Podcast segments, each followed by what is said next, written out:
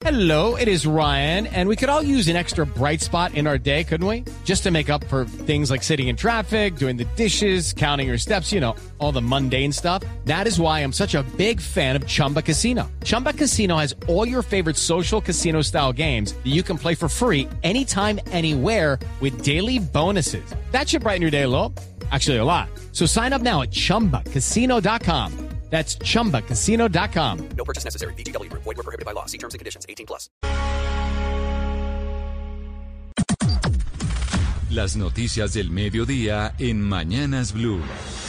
Son las 12 del día, un minuto, el momento en el que usted se actualiza de las noticias aquí de la mano del servicio informativo de Blue Radio. A la cabeza, don Eduardo Hernández, buenas tardes. Buenas tardes, Camila. Estaban eh, hablando ustedes de la educación hace tan solo segundos y le cuento que los delitos informáticos prácticamente se duplicaron en el país. Si usted hace el comparativo con lo que pasaba en 2019 y con lo que ocurrió en 2020 con la pandemia.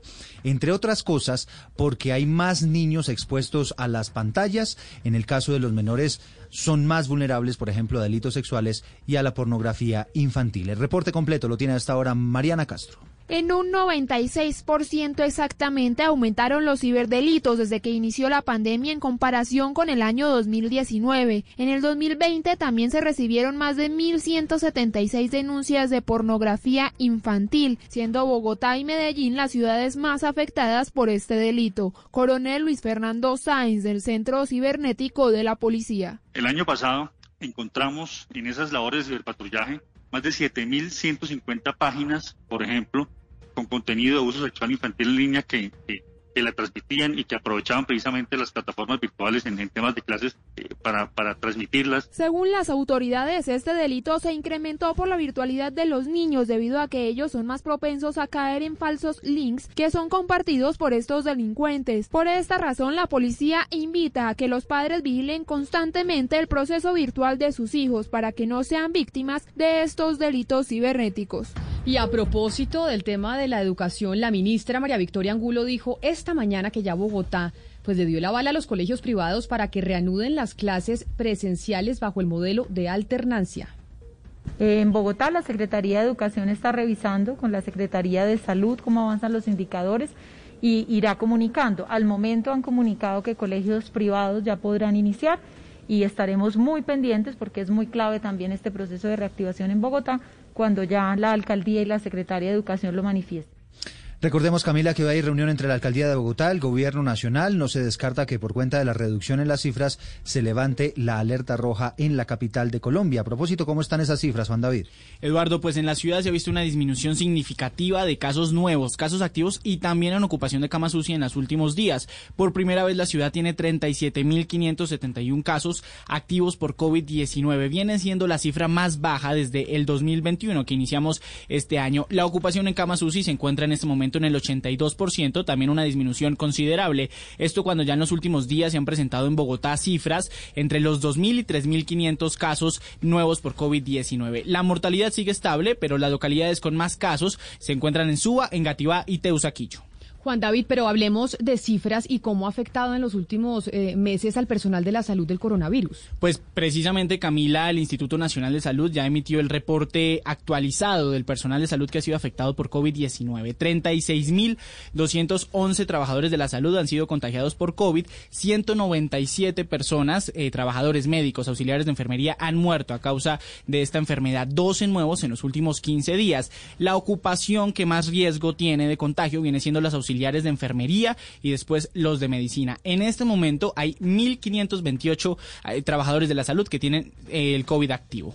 Gracias, Juan David. Seguimos hablando de educación. Comenzó esta mañana la alternancia en los colegios públicos de 13 municipios de Santander. Aproximadamente mil estudiantes regresaron a las aulas. Javier Rodríguez. A los colegios públicos de San Benito, Zapatoca, Galán y otros 10 municipios de Santander volvieron los estudiantes a las aulas bajo la modalidad de alternancia. Los establecimientos educativos tendrán todos los protocolos de bioseguridad. En el colegio Mario Morales, en la zona rural de Girón, fueron 105 los jóvenes de décimo y undécimo grado quienes retomaron sus clases de forma presencial. Utilizar el tapabocas todo el tiempo, no, no, lo podemos bajar. Eh, también el alcohol, el antibacterial, tenerlo a la mano. Ya me siento alegre porque eso es lo de las clases virtuales y eso, pues estaba como aburrido y eso. En Bucaramanga, la alternancia educativa comenzará el primero de marzo, informó la alcaldía.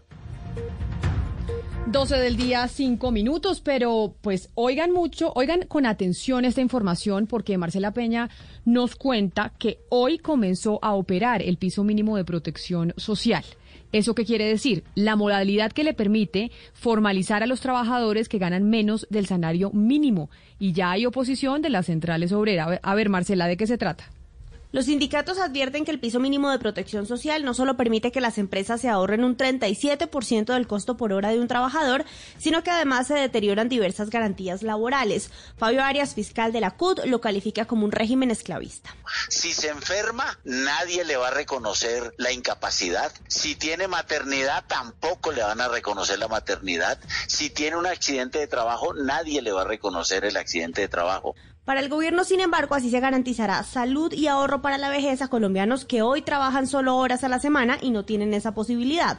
Colpensiones ya está recibiendo las afiliaciones de empresas y trabajadores interesados, aunque por ahora no está promocionando el esquema. Mientras tanto, los operadores de la pila ya tienen al aire la planilla B para recibir los primeros pagos. Son las 12 del día, 6 minutos, y lamentablemente siguen las historias relacionadas con la indisciplina social. Encontraron a 200 personas violando todos los protocolos de bioseguridad en una gallera clandestina que funcionaba en el corregimiento de Gamero. Esto queda en el departamento de Bolívar. La historia desde Cartagena, Dalia Orozco. La indisciplina social sigue siendo uno de los grandes dolores de cabeza de las autoridades en los municipios del departamento de Bolívar. Este fin de semana fueron sorprendidas más de 200 personas en una gallera clandestina violando todos los protocolos de bioseguridad en el corregimiento de Gamero, jurisdicción del municipio de Maates. En el lugar, de acuerdo a la policía de Bolívar, fueron sorprendidos hasta menores de edad y adultos mayores que no usaban tapabocas y mucho menos mantenían el distanciamiento social. Durante el operativo, además, fue capturada una persona por ofrecerle dinero a uno de los uniformados de la policía para que les permitiera continuar con las peleas de gallo sin ningún tipo de restricción. En los municipios del departamento de Bolívar a la fecha han sido confirmados 10.000 casos de COVID-19, de los cuales 9.000 se han recuperado y 328 han fallecido por la enfermedad. Y desde el Congreso, ahora vámonos al Congreso porque le pidieron al registrador que se pronuncie en torno a la validez de las firmas electrónicas en los procesos de revocatoria del mandato para que la pandemia no sea un obstáculo para realizarlas y pues para parar la democracia. Kenneth Torres. La solicitud fue hecha por el senador Roy Barreras a través de una carta que fue enviada en las últimas horas al registrador nacional Alexander Vega, en la que pide que se pronuncie de manera autónoma sobre la recolección de firmas digitales, es decir, que si tienen alguna validez o no, y de esta manera continuar con los procesos de recolección de firmas sin obstaculizar los mecanismos de participación ciudadana. Y a los ciudadanos se les niegue la simple y pacífica y democrática expresión de una firma digital. Nosotros exigimos la autorización de las firmas digitales. Y además la respuesta de la autoridad electoral de manera autónoma. No tiene sentido que un mecanismo de expresión contra un gobierno dependa de la decisión de un ministro del propio gobierno. El congresista está a la espera de un pronunciamiento del registrador, mientras que el Consejo Nacional Electoral continúa con las audiencias de revocatoria, que en total se han escrito 58 comités en la Registraduría Nacional.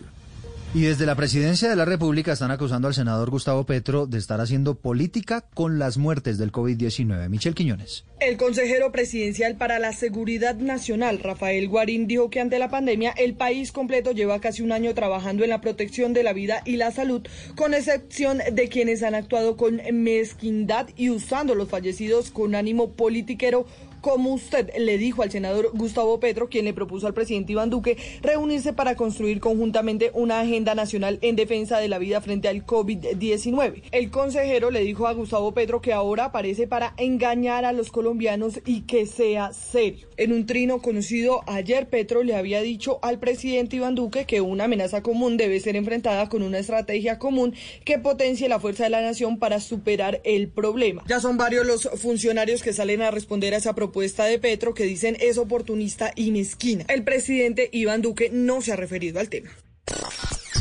La noticia deportiva. Y la noticia deportiva a las 12 del día, 9 minutos, Sebastián Vargas, tiene que ver con el COVID-19. Sí, señora, porque miren, el decreto de las etapas de vacunación del COVID-19 en el país ya está un tema específico de los deportistas de alto rendimiento y que vayan a los Juegos Olímpicos de Tokio. Allí tendrán prioridad para vacunarse un mes antes del viaje los deportistas y oficiales que representen al país en el extranjero en los Juegos Olímpicos y Paralímpicos de Tokio 2020, si es que se necesita como requisito para participar estar vacunado. Sebastián, pero entonces los Juegos Olímpicos van porque van este año, porque hubo mucha desinformación que sí se hacían, que no se hacían hay Juegos Olímpicos de Tokio en el 2021. A primero de febrero a las 12 y 10 hay inauguración de Juegos Olímpicos el 23 de julio en el Estadio Olímpico de Tokio. Pero es cierto que se habló de que se podían cancelar. Sí, por supuesto. y no lo descarte, Camila. Sí, no obviamente, está muy temprano y recuerde que ellos cancelaron en el 2020 más o menos sobre abril. Entonces todavía hay tiempo, pero eh, la semana pasada se reunió el Comité Olímpico Internacional y le dijo al mundo, a pesar de lo que dice de un diario en Inglaterra, que los Juegos Olímpicos van porque van. Son las 12 del día, 11 minutos y volvemos a noticias en Colombia. Atención, porque la Fiscalía capturó en Popayán a Gustavo Adolfo Aguilar Vivas, representante legal de Asmed Salud. Las razones, Silvia Charri. Sí, acaban de capturar en Popayán a Gustavo Adolfo Aguilar, eh, quien era representante legal de Asmed eh, Salud y quien, eh, según la Fiscalía, entre el 2008 y el 2012, se apropió indebidamente de por lo menos 21.513 millones de pesos que pertenecían al Sistema General de Salud. Además, dice la investigación que suscribió estados financieros falsos en su condición de representante legal de esa empresa, haciendo incurrir en error a la Superintendencia de Salud. Sobre el tema habló el delegado anticorrupción de la Fiscalía, Eduard Alirio Rincón.